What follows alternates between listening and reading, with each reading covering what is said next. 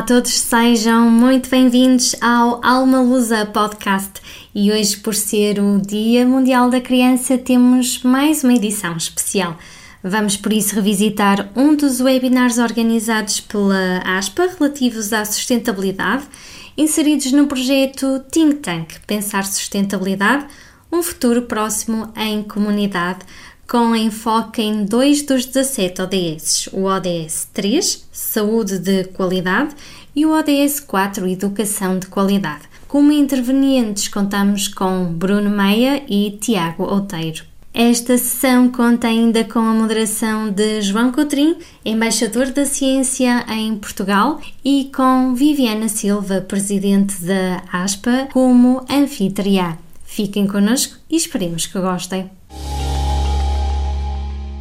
Olá, muito boa, no boa noite boa tarde eh, ou bom dia a quem nos estiver a ouvir. Eh, estamos aqui mais na última edição do nosso webinar Think Tank Pensar Sustentabilidade, organizado pela ASPA, Associação dos Pós-Graduados Portugueses na Alemanha. Este webinar é dedicado ao ODS, aos ODS 3 e 4, Objetivos de Desenvolvimento Sustentável 3 e 4, Saúde de Qualidade e Educação de Qualidade.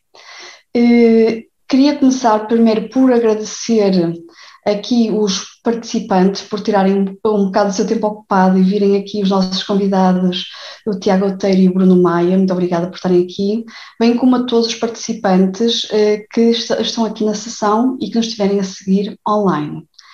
Queria também relembrar que esta é uma sessão que está a ser transmitida eh, eh, live no YouTube, portanto, streamline, live, e queria agradecer também os apoios dos nossos patrocinadores, das comunidades portuguesas uh, e também do nosso parceiro Loving the Planet.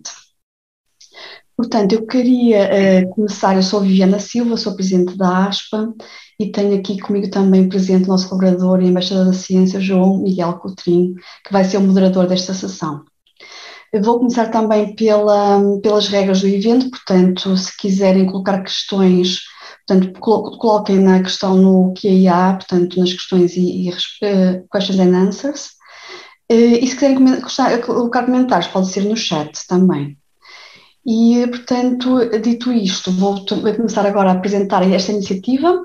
Esta foi uma nova iniciativa da ASPA, portanto, foi uma iniciativa para tentar um, eh, falar, discutir de uma forma informal os objetivos de desenvolvimento sustentável, e pensar, refletir sobre a sustentabilidade numa questão de nos aproximarmos eh, como comunidade, comunidade portuguesa na Alemanha, comunidade portuguesa eh, no estrangeiro, mas como todos os portugueses eh, que estão em Portugal e no mundo.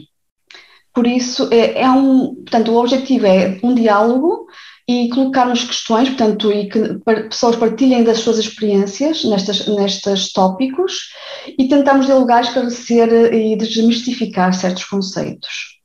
Eh, dito isto, eh, espero que, esta sessão seja mais uma sessão de diálogo e de esclarecimento e que seja de muitas questões e comentários dos participantes.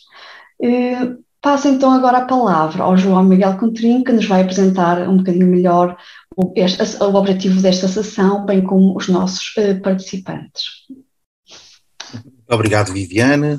Obrigado pela presença dos nossos convidados. Já, já vou passar a, a apresentá-los e também a toda a audiência, quem teve um, um, um, tempinho para pôr nas suas agendas para estar hoje. Muito obrigado pelo interesse. Muito bem, então o que é que nos, nos traz cá hoje? Uh, tal como aconteceu nos outros sete web, webinars, o ano de 2015 ficará na história como o ano da definição da Agenda 2030, que é construída por 17 Objetivos de Desenvolvimento Sustentável, muito conhecida por ODS. A Agenda 2030 é uma agenda alargada e ambiciosa que aborda várias dimensões do desenvolvimento sustentável, socioeconómico, ambiental, e que promove a paz, a justiça e instituições eficazes, os ODS têm como base, não, nunca nos podemos esquecer, dos progressos e lições apreendidas ou aprendidas com os oito Objetivos de Desenvolvimento do Milénio, estabelecidos entre 2000 e 2015, e são fruto do trabalho conjunto de governos e cidadãos de todo o mundo. A Agenda 2030 e os 17 ODS são a visão comum para a humanidade, um contrato entre os líderes mundiais e os povos e uma lista de compromissos a cumprir em nome dos povos e do planeta.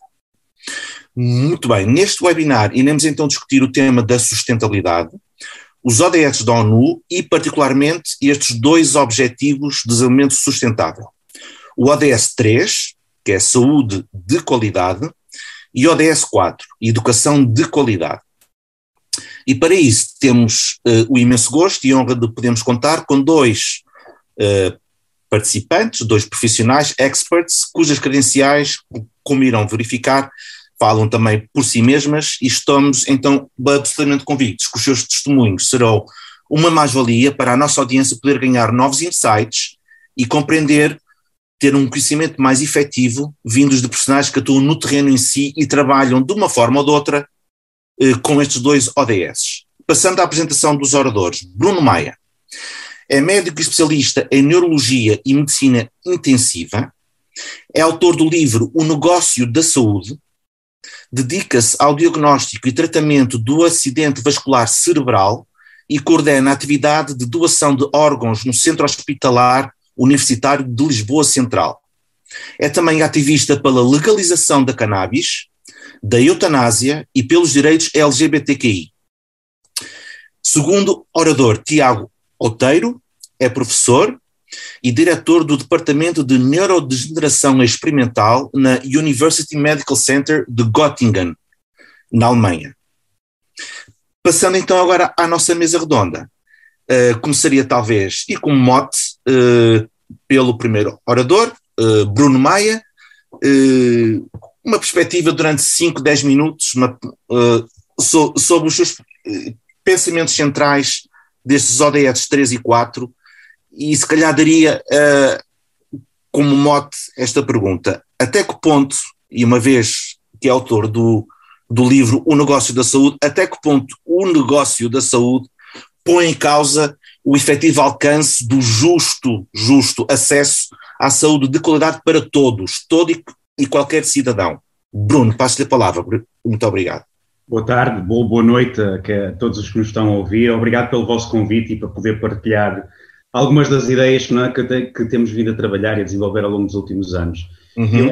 nós falamos, queria, queria se calhar falar de duas coisas, já agora, começar pela questão dos privados na saúde e qual é que é o seu papel na saúde, o que é que eles significam, e depois falar um bocadinho sobre esta questão da sustentabilidade, um, que eu acho que era muito importante. Eu uhum. acho que quando falamos em privados na saúde, nós temos de ter a noção, nós temos ter a noção de uma coisa muito simples, que é o setor privado da saúde existe na maior parte do mundo, do chamado mundo ocidental, e sempre existiu. Caso de Portugal, sempre houve setor privado da saúde, houve setor privado da saúde ao longo de todo o século XX, houve inclusivamente setor privado da saúde antes de haver Serviço Nacional de Saúde. Portanto, sempre houve serviço, uh, setor privado da saúde.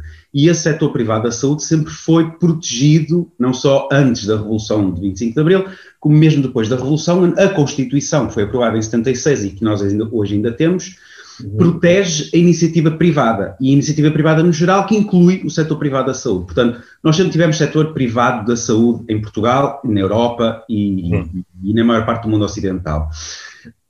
Portanto, nós temos aquilo que eu chamaria, que, muitos autores chamam modelos mistos, não é? Temos um serviço público de saúde, de facto, na maioria dos países europeus é assim, temos um serviço público de saúde e temos um setor privado que coexiste no mesmo país. Depois, nós temos alguns exemplos nomeadamente vou utilizar os Estados Unidos porque é o mais fácil e porque é o país do mundo ocidental mais significativo, temos alguns exemplos onde não há um modelo misto de saúde, onde há um modelo assente em prestação de saúde privada. E aquilo que nós sabemos uh, hoje é que esse modelo não serve os objetivos da universalidade do acesso à saúde. Nós sabemos que há 20 a 40 milhões de americanos hoje em dia que não têm acesso a cuidados de saúde, não têm acesso a um seguro de saúde, não são capazes de o, de o pagar, e que mesmo nos restantes que têm seguros de saúde através do seu trabalho, uhum. uh, uma significativa maioria, até 40%, estima-se, cai naquela, numa categoria chamada os underinsured, ou seja, têm um seguro de saúde que dá para as despesas do dia a dia, para as despesas básicas, mas se tiverem um problema de saúde maior, como por exemplo um cancro, que o precisem tratar, cirurgias, quimioterapias e treinamentos, Uhum. O seguro não cobre a totalidade desses tratamentos e, portanto, essas pessoas acabam por ficar devedoras. Aliás, nos Estados Unidos, eles estimam que cerca de uma em cada seis bancarrotas familiares são causadas por despesas de saúde e um em cada nove americanos está em risco de bancarrota pessoal, familiar, precisamente por causa das despesas de saúde que, que, que, às quais acresce. Portanto, nós temos modelos de realidade, temos um modelo europeu que se divide em dois, mais ou menos, os países são todos muito heterogéneos e diferentes entre si, mas há uma coisa que é comum a todos os países europeus, que é a universalidade dos cuidados. Independentemente se é um sistema Beveridge, como o português, se é um sistema de... se é um sistema... Um, eh, peço desculpa, se é um sistema Bismarck como o, como alemão, independentemente uhum. disso, há o, o, assegurar de cuidados de saúde para toda a população. Uhum. Um, que é diferente de um sistema como o americano, que é assente em cuidados privados. Há mais países no mundo como, como o americano, nomeadamente uma série de países asiáticos, para a gente não se ficar por aí. Portanto, aquilo que a gente sabe, dados concretos, aquilo, os sistemas públicos de saúde fortes são aqueles que hoje em dia têm os melhores indicadores de saúde. Os Estados Unidos têm os piores indicadores de saúde de toda a OCDE, neste momento. Uhum. Maior mortalidade infantil, eh, menor esperança de vida, maior mortalidade materna, tudo aquilo que é considerado indicador de saúde é pior nos Estados Unidos e é melhor nos países europeus. Eu não vou perder, se calhar, muito tempo depois, nos, depois ao longo da conversa podemos fazer isso, sobre as diferenças entre os países europeus, mas que fique bem claro que a universalidade dos cuidados e a existência de sistemas públicos na Europa permite que a Europa seja melhor em termos de justiça, igualdade, universalidade e apresente melhores indicadores de saúde.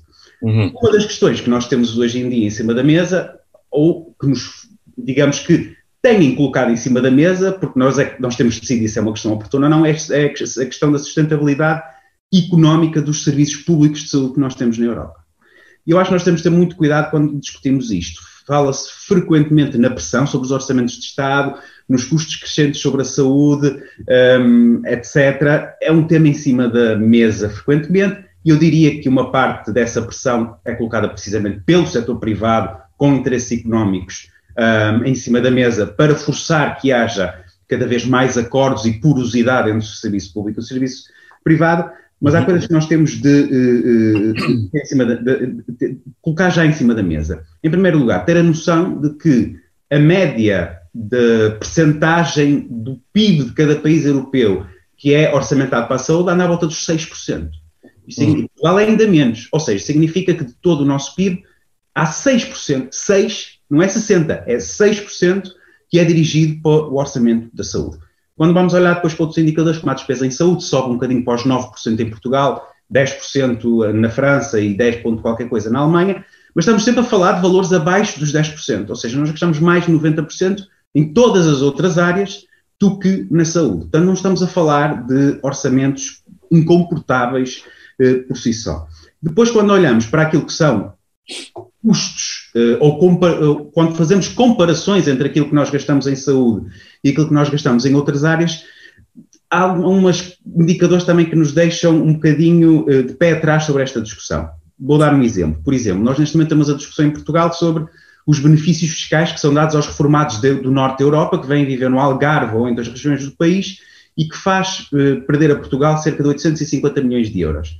850 milhões de euros na área da saúde é um valor muito significativo. Dava, por exemplo, para, eu estou a dar isto comparação para, para as pessoas terem noção, dava, por exemplo, para pôr metade dos médicos do Serviço Nacional de Saúde em exclusividade, majorando-lhes os salários a 50%. Ou seja, é uma dimensão muito, muito significativa.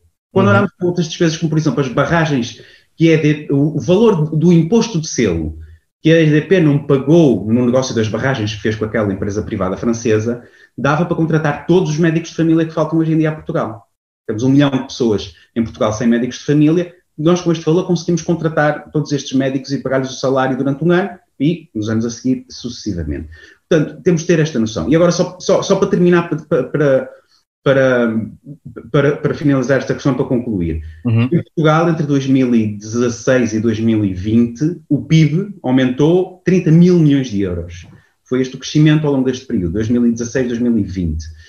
Desses 30 mil milhões de euros a mais que Portugal produziu, nós gastamos na saúde 5 mil milhões. Portanto, foi um sexto, nós gastamos. Daquilo que produzimos a mais, não é, que é, não é a nossa riqueza de base, é o que houve a mais disponível, 5 uhum. mil milhões de euros foram investidos em saúde.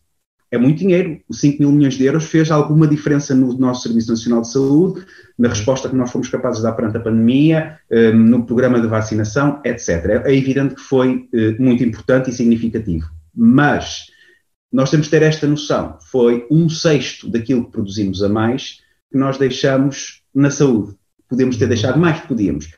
Isto uhum. significa o quê? Significa que a tal pressão financeira sobre os Estados por causa da saúde e dos serviços públicos da saúde não são mais do que opções políticas ou escolhas políticas. As, os governantes uhum. escolhem uhum. um, qual é, quais são as percentagens, escolhem para onde é que o dinheiro vai ser dirigido e escolhem, fazem uma escolha política sobre o que fazer perante o aumento dos custos da saúde, que é evidente que aumenta, tem aumentado porque há uma, uma, uma, mudança demográfica nos países europeus, não há dúvida nenhuma sobre isso, uhum. mas quando estamos a falar de valores concretos, é destes valores em concreto que estamos a falar. Não estamos a falar de, eh, de, de somas absolutamente incomportáveis para qualquer Estado. Não, uhum. estamos a falar de 6% dos orçamentos eh, do, dos orçamentos do, do, do tal do orçamento de Estado que é alocado ao setor da saúde. Bruno, então o que é que falta? Falta muita coisa. Falta. Eh, nós aqui temos várias diferenças com os outros países. Aí, aí sim, aí, aí, nós podemos falar em diferenças com os restantes países europeus. Em Portugal, por exemplo, nós temos um, uma área da saúde que é a área da prevenção e da promoção da saúde, que é o parente pobre. É um dos parentes pobres, aliás, há vários, mas este é muito significativo. O que é que isto quer dizer? Quer dizer que nós investimos muito, somos, aliás, estamos no top 4 do fim dos países da, da, da, da, União Europeia que investem em prevenção e promoção da saúde. A promoção e a prevenção da saúde, isso está demonstrado, é a forma mais barata e mais eficaz de combater a doença. E, portanto, uhum. é um investimento na promoção e na prevenção que pode fazer diminuir os custos, não é impedir que eles aumentem, é inclusivamente diminuir os custos com a saúde. Se nós uhum. tivermos uma, uma, população mais saudável, com a promoção do envelhecimento ativo, com a prevenção das doenças preveníveis, etc, etc. E nós em Portugal investimos muito pouco. Precisamos de, definitivamente, uh, ter uma outra mentalidade para uh, a população portuguesa que não uma mentalidade hospitalocêntrica, que é o que nós temos hoje em dia. Portanto, nós hoje em dia gastamos imensos recursos a curar a doença, portanto, na fase em que, e sobretudo na doença aguda, ou seja, na fase em que a doença é tratada no hospital, e eh, esquecemos-nos ao longo das últimas décadas, anos diria eu, se calhar não tanto décadas, mas esquecemos do que está para trás e do que está para a frente. O que está para trás é a prevenção e a promoção da saúde e os cuidados primários de saúde. O médico de família para toda a gente, a proximidade junto às comunidades, ou seja, a fase em que se previne que a doença exista e depois quando ela existe, que se torne grave e que precise de tratamento hospitalar. E depois também nos esquecemos do depois do hospital, que é a recuperação, as convalescências, os cuidados continuados e os cuidados paliativos. Portanto, nós temos muito, nós temos pouca oferta de camas de cuidados continuados e cuidados paliativos, uhum. o que faz com que haja uma concentração também no hospital, mais uma vez, de pessoas que já têm a sua doença controlada mas que ainda não têm uma, uma, uma, digamos, um entorno social capaz de tomar conta da cronicidade daquela doença. Uhum. E, portanto, precisam de câmaras de cuidados continuados ou paliativos e estão num hospital muitas das vezes, ou estão a utilizar recursos do hospital, que são muito mais caros, quando podiam estar a ser uh, uh, apoiadas uh, numa área que é muito menos dispendio dispendiosa uhum. e, que, e que não rouba esse tipo de recursos do, do hospital. Ok, Bruno. É, antes de, de irmos para o Tiago, que já vai, já vai, Tiago, só mais um instante, uh, e também a Viviane, claro, Viviane. Uh, Bruno, na tua opinião, ou na sua, na tua, tanto faz, enfim, uh, muito bem. até que ponto a, a, ligação entre os dois ODS pode ser, ou seja, a educação, isto é uma pergunta-chave, que quer dizer, já uh, da algibeira, mas, é, mas temos de fazer esta pergunta a educação pode ser uma ferramenta para alcançar o outro objetivo da saúde, não é? Pode e é, e nós sabemos que é. Fala-se hoje muito em dia, em dia na literacia em saúde, um, e isso é de facto muito importante. Há cada vez mais estudos a demonstrar que de facto isso reduz os custos na saúde, promove a saúde da população. Agora, nós temos de pensar em duas coisas. Nós precisamos ter condições materiais para que as pessoas façam uma boa utilização de, dos, dos, cuidados de saúde e, hum. obviamente, promoção do bem-estar e da sua própria saúde. E isto significa o quê? Significa que as pessoas têm que ter médico de família, por exemplo, mas têm que ter acesso a mais uma série de serviços. As pessoas têm que ter médico de família. Ou seja, por muita educação que eu, eh, por muito que eu invista na educação e na literacia em saúde de uma população, se eu não tiver as estruturas base, chaves, para estas pessoas um, fazerem essa promoção da sua própria saúde e a prevenção, isto não vai funcionar. Portanto, é preciso, de facto, as duas coisas. É preciso que haja uma aposta numa educação e numa literacia um, da população sobre a sua própria saúde e, e, a forma como recorre aos cuidados de saúde. Vamos a falar nomeadamente do que é mais óbvio, que é recurso às urgências hospitalares. Uh, mas, ou seja, é preciso que as pessoas saibam que uh, coisas simples como o hospital não deve tratar gripes, o hospital não deve servir para ir buscar atestados, etc. E para isso existem os cuidados primários, mas não podemos dizer isto às pessoas se depois não há cuidados primários e não há médico de família, se aquela pessoa sabe que tem de acordar às quatro da manhã para claro. ter um centro de saúde. Ou seja, é, são as duas coisas imensamente importantes, porque também se tivermos médicos de família para toda a gente e as pessoas não souberem utilizar o médico de família, não tiverem essa literacia, ele também não funciona. Estamos a investir numa área que depois acaba por não, uh, por não trazer resultados. Tem que haver um investimento nas duas áreas. Uh, isso, isso, é certo. E essa é uma forma que nós temos de, eventualmente, até pensar em diminuir custos com uma população mais saudável. Obrigado, Bruno. Viviana, terias alguma questão neste, antes de passarmos para o Tiago? Não, está tudo. É assim, é, é óbvio que há aqui várias questões, ainda não Sim. falamos também da, da, questão, mas também deve ser polémica a DSS versus a segurança ah, social.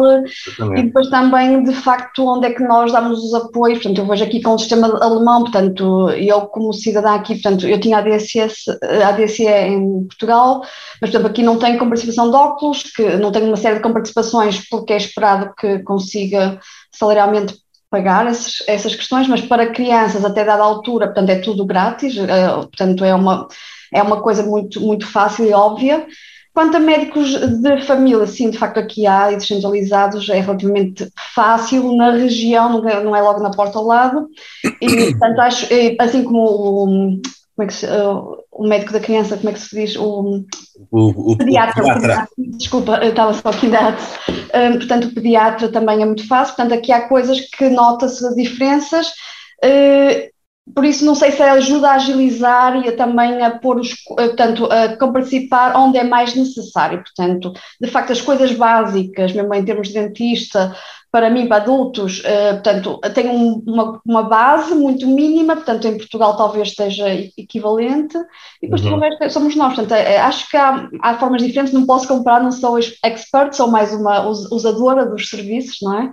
Uhum. Mas noto diferenças e noto que, de facto, quando é necessário, as coisas funcionam bem aqui, de uma forma geral, não tenho, eu não tenho nenhuma crítica. Uhum. Tiago, finalmente. Viva, Tiago, bem-vindo. Olá, boa tarde. Bem, Tiago, uh, sabemos que atuar, tu, tu, tu, tu és investi, investi, investigador, tra, eh, trabalhas na Universidade de Nottingham, é assim que se diz? Nottingham? No? Göttingen. Göttingen. Ai, Göttingen, é o, é o sotaque alemão.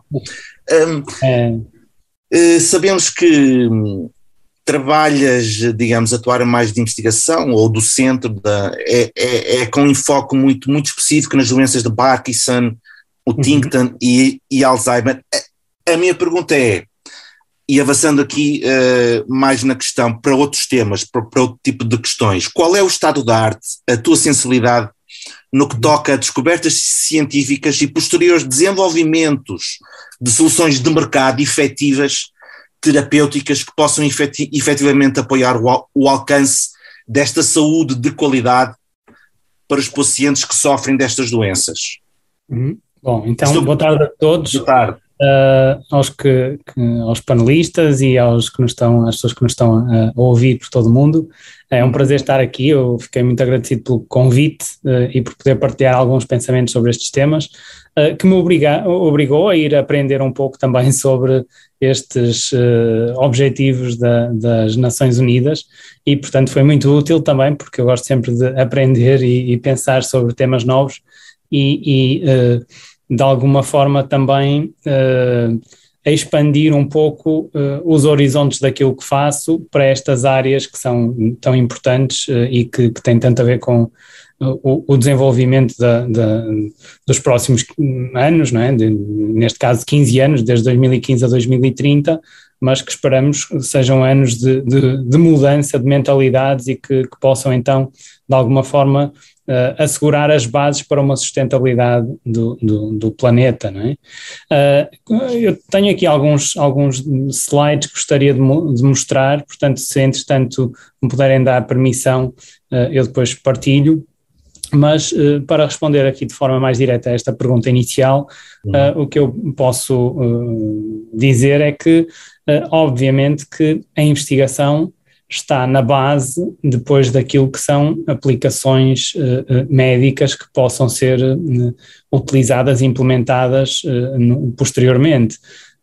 e, portanto, eu vou terminar, como irão ver, os, os diapositivos eh, de alguma forma tentando eh, argumentar que a educação e a saúde são Uh, talvez dos objetivos mais importantes e que estão na base para todos os outros objetivos, porque se não houver saúde, obviamente que tudo o resto cai por terra, e se não houver educação para, de alguma forma, alcançarmos aquilo que o Bruno já mencionou, a literacia uh, que é necessária para as pessoas saberem utilizar os sistemas de saúde, as coisas também não funcionam. E, portanto, uh, eu acho que a investigação tem um papel muito importante uh, nestas áreas, até por alguns dados que eu vou tentar mostrar então aqui na, na, minha, na minha breve apresentação. Então, eu vou partilhar aqui. Penso que já estarão a ver. Então, só para vos mostrar, eu estou aqui em Göttingen, que é esta cidade no centro da Alemanha, neste estado da, da Baixa Saxónia, e lidero um grupo de investigação na Universidade, na, na Faculdade de Medicina da Universidade de, de, Göttingen. Portanto, se quiserem saber mais sobre o que fazemos, uh, estejam à vontade para visitar o nosso website. Bom, então, uh, já ouvimos aqui a introdução, eu fui procurar um bocadinho mais sobre este, estes objetivos e estão aqui listados os vários, os 17 objetivos, sendo que a educação e a saúde uh, são aqui o número 3 e 4, e de alguma forma estão obviamente ligados com todos os outros, e isso vai-se ver também aqui em alguns dados que eu vou mostrar. Dos 13 objetivos que foram então de alguma forma enumerados aqui nesta, na, na, na, área da saúde, eu selecionei alguns, obviamente que são, são muitos, e cada um deles por si só daria margem para um webinar independente, eu selecionei aqui alguns que eu acho que são importantes, até pelo momento que vivemos uh, na pandemia e, e, e, agora com a situação entre a Rússia e a Ucrânia, mas que, que, que me parecem particularmente importantes. Uh, não vou ler aqui em detalhe, mas uh, parece-me que estes objetivos que já vêm de trás, obviamente, historicamente já se pensava nisto antes, mas que são objetivos que continuam a ser importantes. Assegurar o acesso universal aos serviços de saúde sexual, reprodutiva, enfim, todos estes eh, serviços de saúde que, que são necessários para assegurar o futuro da, da humanidade. Atingir a cobertura universal de saúde, incluindo a proteção de risco financeiro, que tem obviamente um impacto a nível da saúde uh, mental, uh, e outros serviços de saúde essenciais de qualidade, de vacinação, um, isto foi, foi projetado antes da pandemia e tornou-se extremamente atual no contexto da pandemia, reduzir substancialmente o número de mortes e doenças devido a químicos perigosos, portanto já é um esforço muito grande que tem sido feito ao longo dos anos em relação a, a, a isto, e depois, já, já aqui estava, mais uma vez, apoiar a pesquisa e desenvolvimento de vacinas e medicamentos para as doenças transmissíveis e não transmissíveis. Uh, e, portanto, o objetivo é assegurar a saúde e o bem-estar. Eu acho que não podemos uh, desacoplar aqui saúde e bem-estar. O bem-estar é importante, que é um, uma componente da saúde, mas uh, temos aqui que pensar que, que queremos prevenir e tratar doenças e prolongar a esperança de vida. E aqui importa então uh, tocar em alguns marcos históricos no aumento da longevidade humana. Portanto, algo que contribuiu tremendamente para este aumento da longevidade de que nós beneficiamos atualmente foram alterações nas políticas de saúde pública, nomeadamente ao nível da higiene. Depois, a abolição da escravatura foi muito importante, por razões óbvias, para aumentar muito a longevidade. A compreensão do papel dos micróbios, o desenvolvimento das vacinas, de antibióticos, de métodos de, de tratamento dos, dos, alimentos que asseguram uma maior, uh, um maior tempo de vida dos alimentos, obviamente depois o aparecimento de medicamentos, técnicas cirúrgicas que são muito utilizadas e que ajudam a tratar doenças uh, que não têm que ser terminais necessariamente, há muitas delas, e mais recentemente uma consciência de que o exercício físico e hábitos alimentares contribuem também muito para a nossa saúde e para o aumento da longevidade.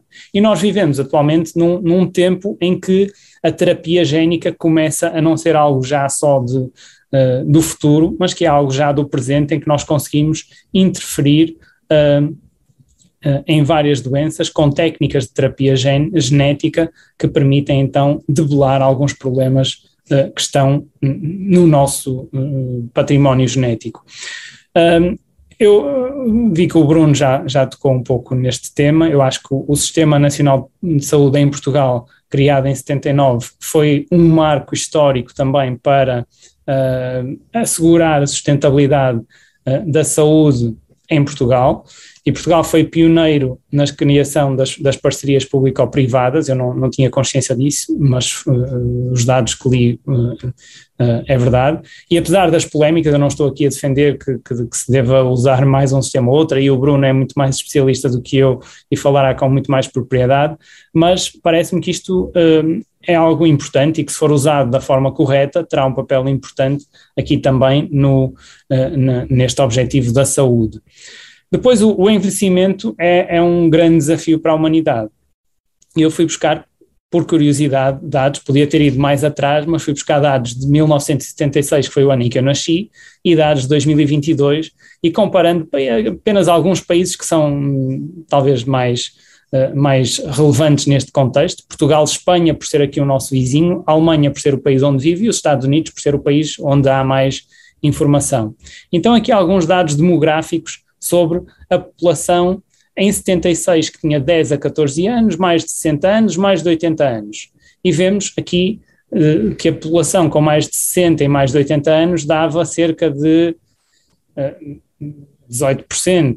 Atualmente isso representa 30, mais de 37%. Portanto, temos aqui pessoas numa faixa etária muito mais avançada do que aquilo que tínhamos há 45 anos atrás. E, portanto, isto cria desafios, obviamente, que teremos de uh, uh, assegurar, nomeadamente tentar garantir um envelhecimento saudável e não apenas que as pessoas vivam mais, mais tempo, mas que vivam de uma forma saudável durante mais tempo. Uh, depois hum, também li aqui algumas coisas sobre esta questão entre políticas de saúde pública ou saúde pública de precisão. E, portanto, listei aqui algumas diferenças, não vou ler aqui uh, uh, em particular uh, estas diferenças, mas, no fundo, a ideia que, eu, que, que, que, ficou clara para mim é que o objetivo deve ser este que está aqui em inglês: the right intervention to the right population at the right time. Isto deve ser o objetivo de uma política de saúde pública que seja capaz então de oferecer através de, de, de, de dos sistemas de saúde, uh, e, e, o Bruno tocou nisto, os médicos de família e toda a estrutura que deve estar montada para poder oferecer isto às pessoas.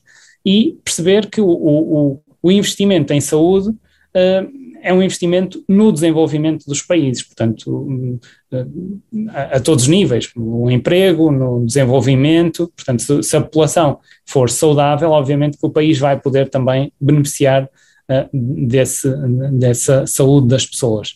Tocando aqui rapidamente nos objetivos da educação, foram definidos 10, uh, eu uh, assinalei aqui alguns em particular que me pareceram relevantes e uh, algo que, que eu acho que é importante no contexto de uma população envelhecida como a nossa é aumentar uh, substancialmente o, o, número de jovens e adultos que tenham habilitações relevantes. Portanto, não nos focarmos só na educação primária até ao nono ano, mas continuar a investir em educar e em dar ferramentas aos adultos que eventualmente não tenham tido uma educação tão uh, tão completa, um, por terem uh, feito a sua educação em tempos anteriores, mas continuar a assegurar esta formação contínua de jovens e adultos para os adaptar às necessidades do, do, país, dos países em cada momento. E, portanto, os outros são à volta disto, não vou uh, aqui alongar-me em particular. Penso que o que temos que treinar também é muito esta capacidade de pensamento crítico, e aqui a, a educação universitária e, e, a primária também tem um papel muito importante, ajudar-nos a, a, a saber identificar os problemas e depois a resolver os problemas. Isto parece-me fundamental e aqui a educação e a, investigação têm um papel muito importante um, a, desempenhar.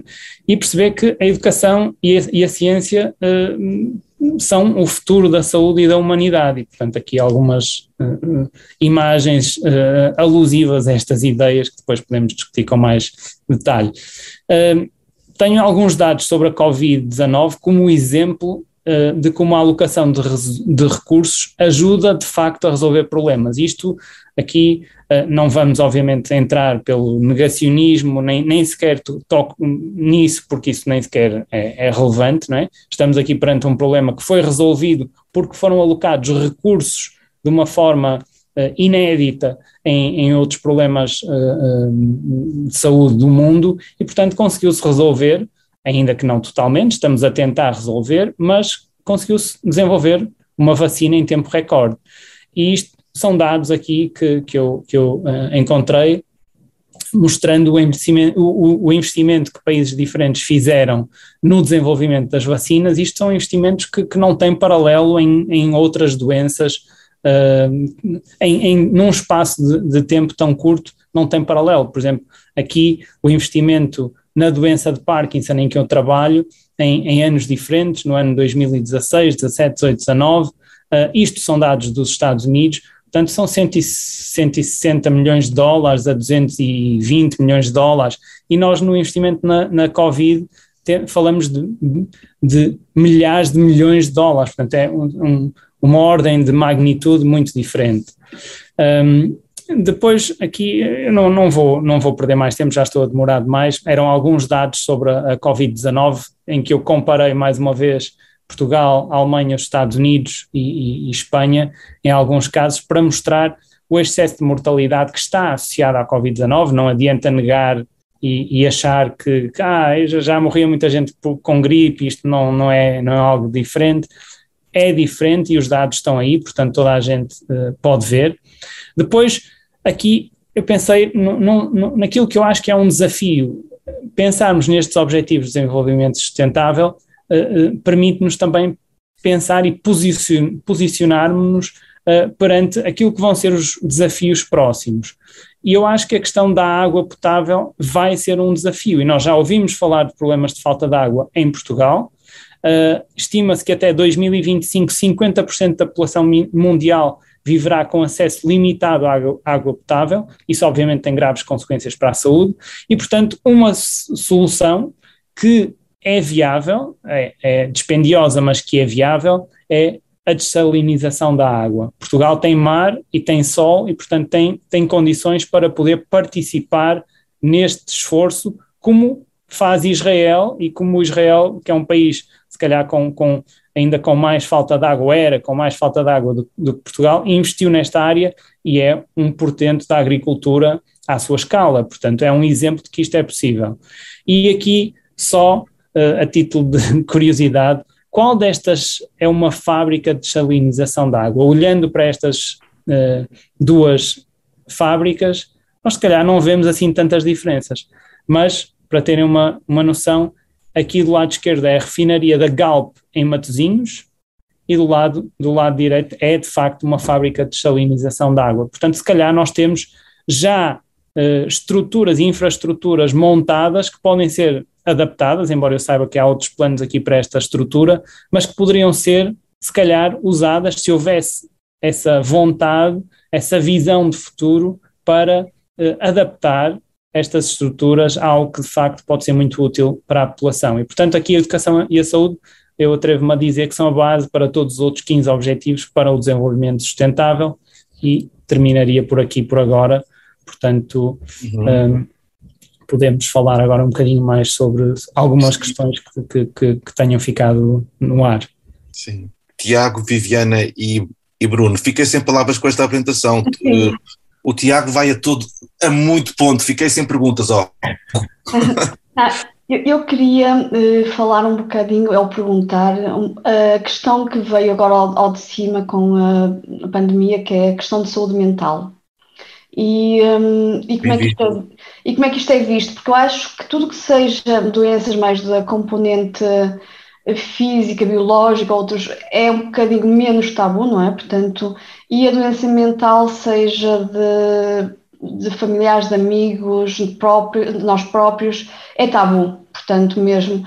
Eh, e penso, não sei quais são os números, e quais são os números antes da pandemia, durante a pandemia, e qual é a vossa perspectiva disso? Se há muito foco, se há esclarecimento, se há desmistificação, e, é, e, e quão relevante isso é, portanto, um, para, para a população, o impacto também nos custos que temos, não é? De, eh, de prevenção e de tratamento. Têm alguma, alguma, algumas estatísticas, algum conhecimento nesta área que possam partilhar ou é completamente fora do vosso, do vosso domínio?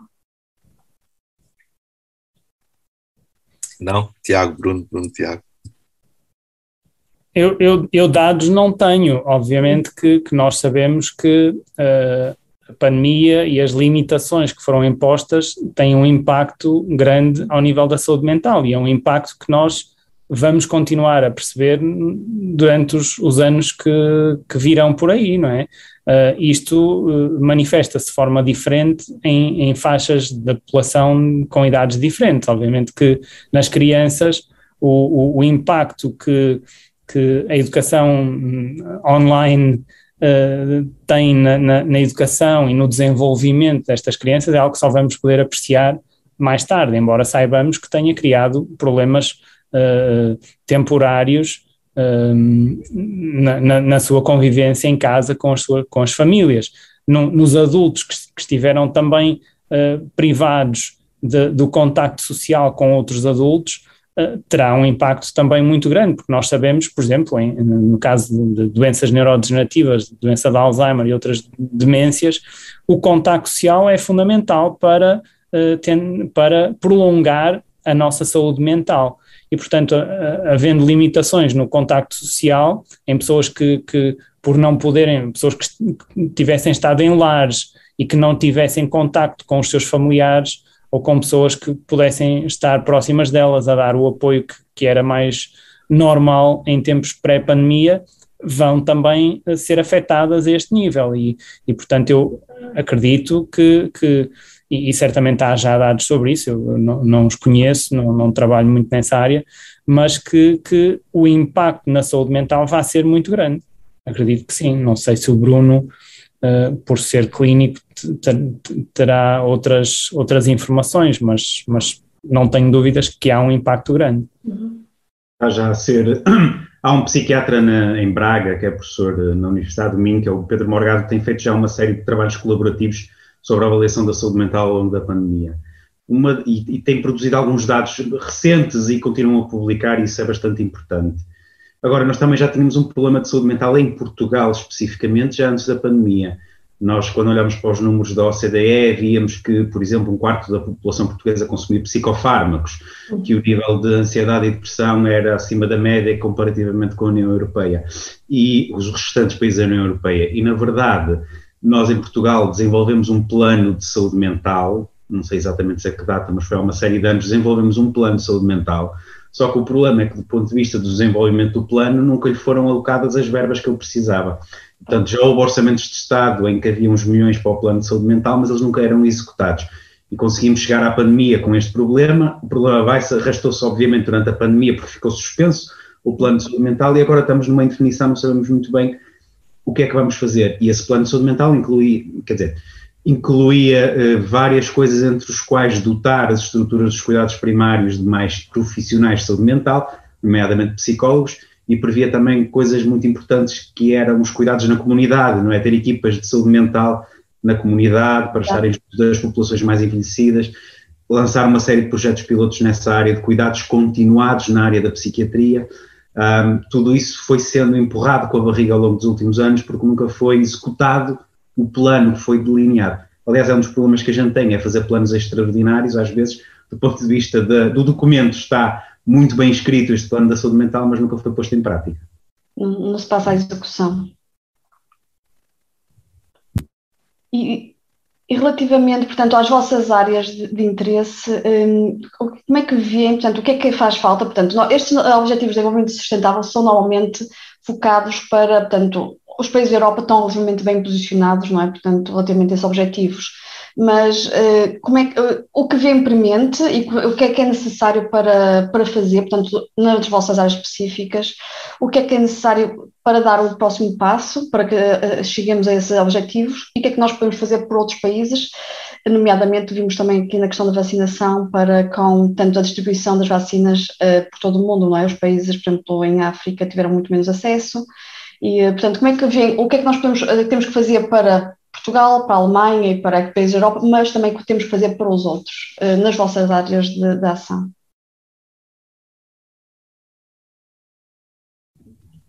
Não sei se quer começar o Tiago. Não, força, Bruno, força. Não, um, ehm, só, só, sobre a vacinação eu tenho uma posição muito própria.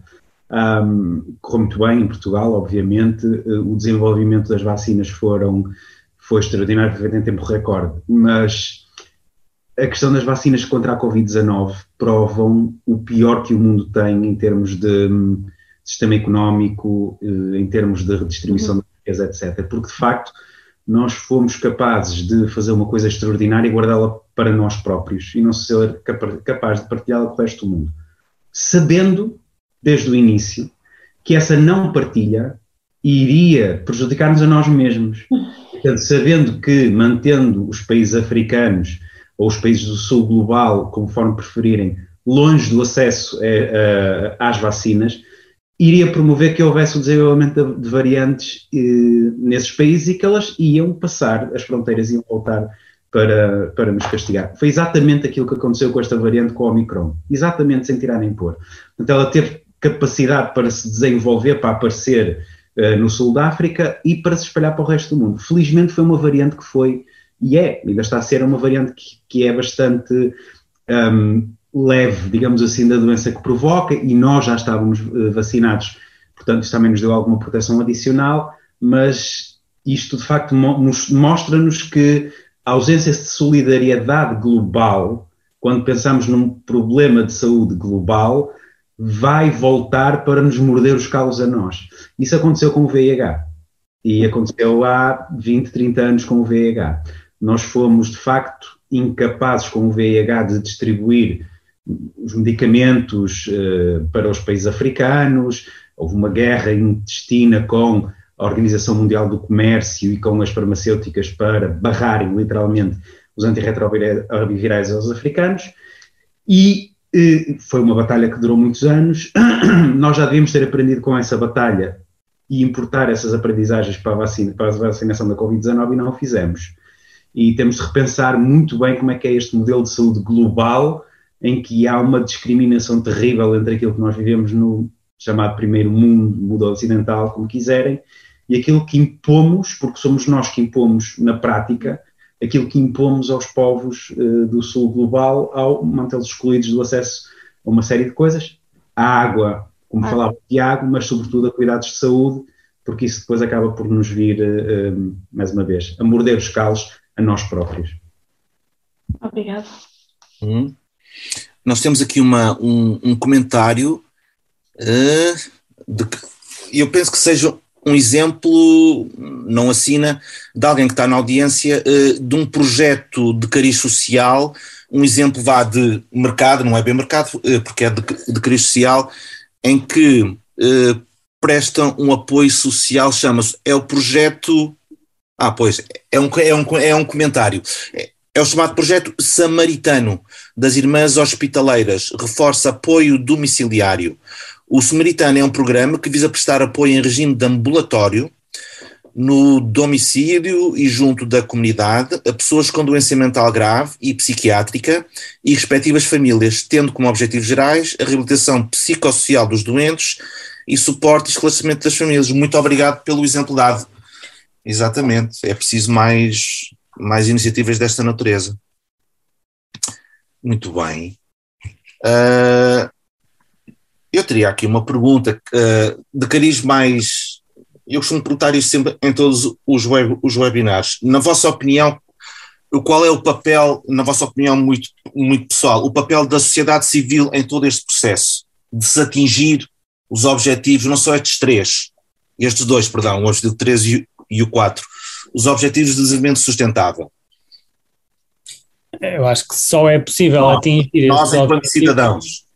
Sim, eu acho que só é possível tentarmos atingir estes objetivos se nós, todos nós, cidadãos, estivermos conscientes da necessidade de, de, de mudar alguma coisa no, na, na, forma como vivemos, a vários níveis, uhum. uh, e, e, acho que nesse sentido uh, atrevo-me a dizer até que há pouca informação sobre estes objetivos, porque uh, não creio que seja do conhecimento comum que estes objetivos tenham sido definidos, embora se ouça falar de cada um deles, se calhar de forma individual, uh, adaptado à realidade de cada país, mas não no, no, no, da perspectiva de que sejam objetivos globais definidos e assinados, aprovados por todos os países das Nações Unidas e, portanto, que requerem aqui, se calhar, uma alteração no nosso comportamento, na nossa mentalidade, uh, em que não, não devemos pensar apenas naquilo que são as, no, as necessidades em Portugal ou na Alemanha ou no, no país A, B ou C, mas que isto são necessidades globais e que sem isto eh, continuaremos a comprometer o futuro das gerações que virão depois das nossas, porque todos nós sabemos que o, país, o, o planeta uh, está uh, em muitos aspectos numa situação crítica e, e isso reflete-se nas alterações climáticas, na, em todos os problemas que nós sabemos que, que, que estamos já a viver e que vão continuar a ser agravados se não formos capazes de mudar uh, muitos dos nossos comportamentos. Uh, e neste caso, um, dos objetivos que falamos hoje, uh, um, qualquer incapacidade de resolver os, os, os desafios, um, os 17 desafios, eventualmente até outros, vai se refletir na, na saúde e, e, e na, na, qualidade da saúde das pessoas uh, e das suas vidas, não é? Portanto, uh, eu acho que, que, temos que, por um lado, uh, falar mais sobre estes objetivos, educar as pessoas, no sentido de as preparar para poderem contribuir a nível individual para que isto, estes, estes objetivos sejam alcançados. Uhum. Tiago, é então uma não questão, a sustentabilidade é uma, é uma moda amplificado, amplificado pela sociedade, pelos interesses, ou é mesmo real? Todos nós temos que ter consciência disto. É uma das mensagens que penso que é importante passar-se nestes webinars. Eu acho que não é uma moda toda, eu acho que é uma necessidade. É, às vezes, eh, por, por motivos económicos, temos tendência a desvalorizar ou a achar que, que, que, é uma questão de moda, mas eu acho que não é, e acho que os dados científicos mostram que não é uma questão de moda, é uma questão de necessidade, de mudarmos, de interiorizarmos que se não fizermos nada, as coisas vão, vão acabar mal. É? E, portanto, uh, precisamos de, de, interiorizar esta, esta consciência e de atuar no sentido de, de mudarmos o, o, o curso de, de, das coisas, não é? da, da nossa forma de vida, de, para, para assegurarmos então o futuro do, do planeta, porque de outra forma vamos deparar-nos com problemas muito, muito graves nas décadas que virão por aí. Bruno. Sim, um, eu acho que quando nós, quando olhamos, por exemplo, para, falando das questões, por exemplo, da questão das alterações climáticas, quando olhamos para as conferências do clima, para as COPs que aconteceram nos últimos anos, eh, são desanimadoras. Os resultados são desanimadores, já começa pela Conferência de Kyoto e pela venda de emissões e por toda uma trapalhada que foi feita pelos Estados, depois com o não cumprimento dos objetivos das sucessivas COPs. Quando olhamos, por exemplo, para a questão das vacinas e vemos que quando começou a distribuição global de vacinas, o, um, nós tivemos o, o secretário-geral da ONU o, e muitas outras figuras a nível mundial, o próprio João, Papa João Paulo II, a pedirem que as vacinas fossem distribuídas solidariamente por todo o mundo, e isso falhou. Ou seja, nós, eu, ao olhar para uma série de um, um, objetivos de fundo, não é? Saúde global, eh, combate às alterações climáticas, etc., parece-me que as instituições oficiais uh, perderam força, perderam força perante aquilo que tem sido os interesses económicos, as pressões junto dos governos e dos Estados, etc, etc. O que é que eu vejo a funcionar melhor um, hoje em dia como, não é como alternativa, mas como, como forma de espalhar a mensagem, como forma de consciencializar a população global, etc., são as Greta Gutenberg deste mundo, não é? São estas iniciativas de pessoas, cidadãos, precisamente, não é? As iniciativas próprias dos cidadãos, quando se juntam, quando são um coletivo com força suficiente à escala global para causar impacto, forçar mudanças, etc., parece-me que esse é o caminho que melhor resulta e que, tem, e que, que, que, é capaz de ir muito mais longe do que as próprias instituições que já existem. Não estou a desvalorizar as instituições, é evidente que é importante ter o, o, o secretário-geral da ONU ou o Papa a defenderem a distribuição global das vacinas ou o combate às alterações climáticas. É fundamental que isso exista, mas é preciso dar um passo mais além e esse passo mais além é precisamente um, a sociedade civil organizada, uh, seja de que forma for, seja na rua, seja nas redes sociais, uhum. uh, organizada para, para, para, exigir aquilo que tem que exigir para que haja futuro. Isso é uma nota. Quando nós falamos um, desta, desta, questão de, por questões economicistas ou por economia, Uh, parece que não investimos no combate às alterações climáticas, por exemplo. Quer dizer, qualquer economista bem intencionado percebe que uh, num planeta uh, devastado pelas alterações climáticas não há economia que funcione. Portanto, não há sustentabilidade, não há economia que funcione. E, portanto, um economista que diz que não há emergência climática ou que nega a emergência climática ou que recusa investir no combate às alterações climáticas por questões economicistas, está a destruir a própria economia. E é isto que, que é bom que os economistas comecem a perceber. Uhum, uhum. Não, infelizmente, eu acho que por aquilo que o Bruno mencionou, das, das Gretas uh, Thornberg, Thornbergs do, de, do, do, mundo atual, uh, as pessoas já não estão disponíveis para viverem da mesma forma, uh, descurando estas preocupações ambientais. Uh, nós... Oh, peço desculpa, mas pensas que é uma questão geracional são mais os millennials que têm essa mudança de mentalidade ou achas que isto vai, atravessa toda a faixa etária da, da, da população? Esta consciência eu acho, mesmo. Eu acho que eh, talvez seja mais visível ainda nos millennials, pois. mas são os que são o futuro. Uh, embora, obviamente, que uh, eles tenham força uh, e consigam também ajudar a mudar a mentalidade das outras pessoas. Claro, haverá sempre um, um grupo de pessoas uh, com mentalidades diferentes que não, não irão mudar os seus pontos de vista, mas uh, aquilo que, que, é real e que já é visível para muitas empresas é que se não mostrarem que têm esta consciência uh, de sustentabilidade, não vão conseguir ter sucesso, porque as pessoas deixam de comprar certos produtos e procuram apenas aqueles que, que, estão de acordo com aquilo que são os padrões definidos e aceitos como sendo os razoáveis de acordo com as necessidades atuais. E, portanto, eu acho que isto vai ser cada vez, é um movimento que vai ser cada vez mais forte e que vai, uh, de alguma forma, uh, eliminar aqueles que não quiserem acompanhar esta mudança de mentalidades. E, e, e, vai, portanto, trazer força para, para que estas questões uh, sejam resolvidas. Agora, a questão é se nós, e isso, a história mostra que nós muitas vezes fazemos isso, é que ao tentarmos resolver um problema, criamos outros problemas, não é? E, e, portanto, temos que ser capazes de resolver problemas sem criar outros problemas maiores que possam ter consequências mais devastadoras. Uhum. Precisa. Eu queria só dar aqui alguns comentários também. Primeiro, acerca destes Objetivos de Desenvolvimento Sustentável. Primeiro, porque acho que estamos de uma forma global. Eu vi há pouco tempo, estamos muito atrás, há muito aquém das, dos atingir, portanto, eh, de uma forma global, em todos os países, estamos muito aquém.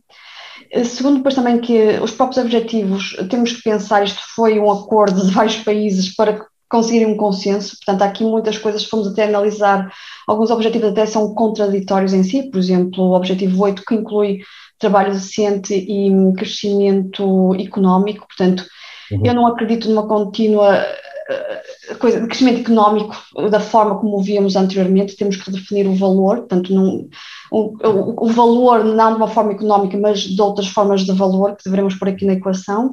E depois, o terceiro apontamento é, e estamos a falar do impacto das gretas do mundo, mas elas têm impacto, mas têm que se transformar em ações. Portanto, um, ou seja, uma coisa é abanar a mentalidade de sair das notícias, e outra coisa é levar as pessoas a mudarem os seus hábitos.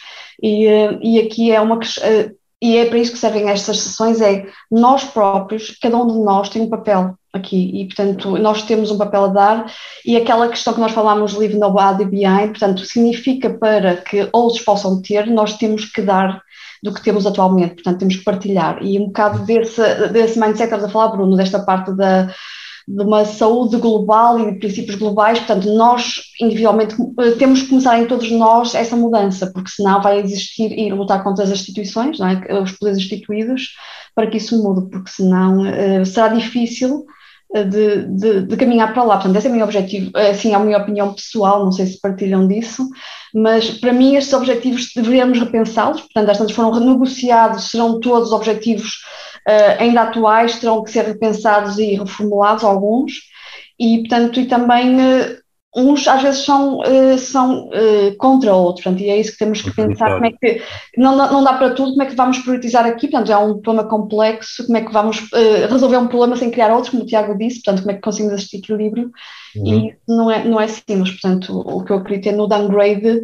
das sociedades mais evoluídas, que consomem muitos mais recursos, digamos assim, em detrimento de outras que têm muito menos isso. Assistimos nesta pandemia, não é? Precisamente, precisamente. Só acrescentar uma coisa. Eu acho que nós, isso é um bom exemplo da educação. Eu acho que esta geração da Greta, um, nós de facto decidimos incluir na educação destas novas gerações uma série de comportamentos individuais, eh, responsáveis, sustentáveis para o futuro. Foi uma coisa que a minha geração, por exemplo, não teve na escola e que hoje em dia já começa a existir. Só que eu acho que esta geração é fantástica, porque ela foi mais longe do que isso. Eles não só, uh, através dessa educação que nós decidimos dar-lhes, um, ehm, estão dispostos a viver de uma maneira diferente para assegurar o, o, futuro do planeta, mas eles foram mais longe do que isso. Eles perceberam que um, ehm, isso não bastava para mudar o mundo e que eles e perceberam que viviam num mundo em que nem todos estavam a fazer o mesmo esforço e por isso é que se juntaram para exigir aos líderes mundiais uh, políticas, decisões, uhum. uh, negociações, etc., que fossem capazes de combater uh, as alterações climáticas. Portanto, esta inteligência desta geração, eles foram mais longe, eles perceberam que não eram só eles individualmente que poderiam mudar, uh, mudar o mundo e mudar o curso das alterações climáticas, uhum. mas tinham de ir mais longe e juntaram-se para o fazer isso. E eu acho que isso é o, o bonito ou a esperança deste, desta geração mais nova. E eu acho que o, o, esse problema da Covid veio, de certa forma, uh, congelar essa ação que vinha antes da, da pandemia da, das alterações climáticas, combate à crise climática, etc. Viviane, estamos a terminar, não é? Estamos a terminar, exatamente. Ok. Portanto, de facto, aqui dava para falarmos muito mais oh, ativos da saúde. Isto foi só o início, portanto, de um, de um diálogo e esperemos que, eh, que haja frutos aqui, de, portanto, para individualmente ou coletivamente, em colaborações, para podermos continuar a, de facto a tentar tornar este uh, mundo melhor, portanto, e queria agradecer ao Tiago e ao Bruno e a todos os presentes aqui na audiência e a ti, João, muito obrigada por terem estado connosco e, portanto, obrigada por este último webinar que foi fantástico. Sim, é verdade. É um prazer, muito obrigado. Obrigada por terem estado connosco nesta edição especial e sigam-nos nas redes sociais para ficarem a par de todas as novidades. No próximo podcast teremos mais um convidado para nos dar o seu testemunho aqui por terras germânicas. Até lá, continuem a inspirarem-se nas mais simples coisas da vida. Alma Lusa, porque acreditamos no futuro em comunidade.